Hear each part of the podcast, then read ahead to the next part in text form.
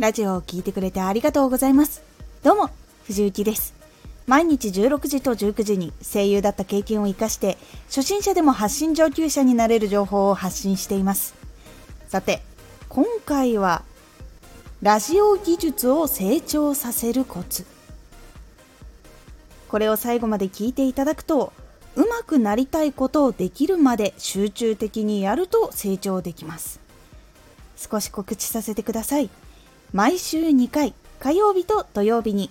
藤雪から本気で発信するあなたに送るマッチョなプレミアムラジオを公開しています。有益な内容をしっかり発信するあなただからこそ収益化してほしい。毎週2回火曜日と土曜日ぜひお聴きください。はい。この技術が絶対に必要だって思ったらそれができるようになるために練習を積むことが一番成長できる方法です。ですがこれがやっぱり確実に必ずできるようになるからなんです。今まで日本語を話せるようにそして書けるようになったのも繰り返し聞いて繰り返し書いているからです。これは学校にね入った時とか幼稚園の時とかそして家でとかでいろいろ聞いたりそして勉強したりしてきたからできることなんです。そして練習したらできるようになる技術っていうのは実は誰でもできます。でもできないことって確かにあると思います。でもその理由はそれをできるようになりたいっていう意志がすごく強い。とか今これ絶対できるようになりたいっていう思いがないから続けられなくなってしまったりあとは時間をかけることができなかったりっていうことがあるからできないっていうだけなんです。なので人生でどれをやりたいからどれに時間をかけるっていうふうに選んでるから全部できるようになるわけではないんです。みんなそれぞれ選んでやっているからできることとできないことがあるんです。そして本当にこれがやりたいっていうことは今までできるようになってきたはずなんです。例えばスマホ。もともとスマホじゃなくてボタン式だったりとかいろいろあった中でもスマホ今では普通に使える人多いと思います。そしてパソコンの使い方 Windows から Mac に乗り換えた人 Mac から Windows に行った人でちょっと違う操作をするところもあるじゃないですか。でもそれもできるようになったと思いますしあとソフトそれぞれ画像編集とか動画編集とかもしくは資料を作るとかサイトができるようになったとかそういうことも全部自分でいろいろやってきたはずなんです。そして自分の趣味とかもねいろいろやってきたと思います。なので本当にこれからこの技術が必要だから身につけたいって感じたら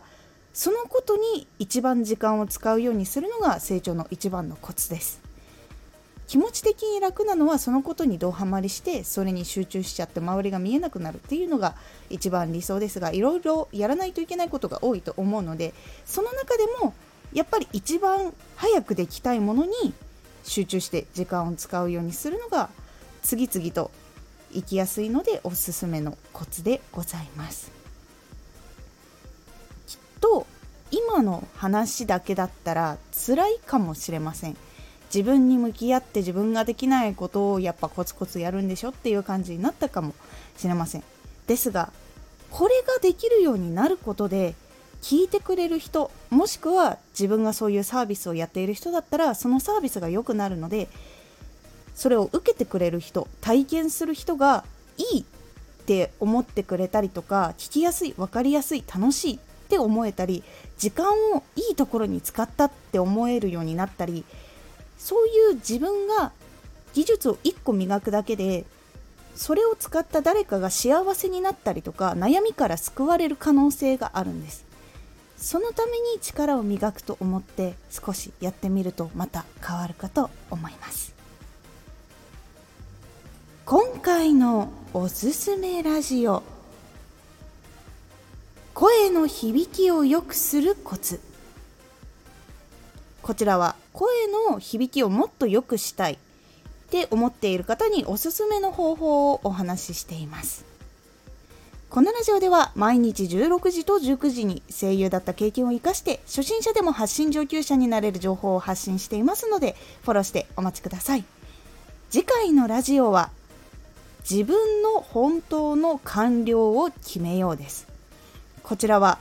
完了させることっていうことを曖昧なままにしておくと実はこれやらなくてもよかったのではっていうことをやってしまうことがあるので自分の完了をちゃんと決めておくっていうのがいいよというお話になっておりますのでお楽しみに。Twitter もやってます。Twitter では活動している中で気がついたことや役に立ったことをお伝えしています。ぜひこちらもチェックしてみてね。コメントやれた。いつもありがとうございます。ではまた。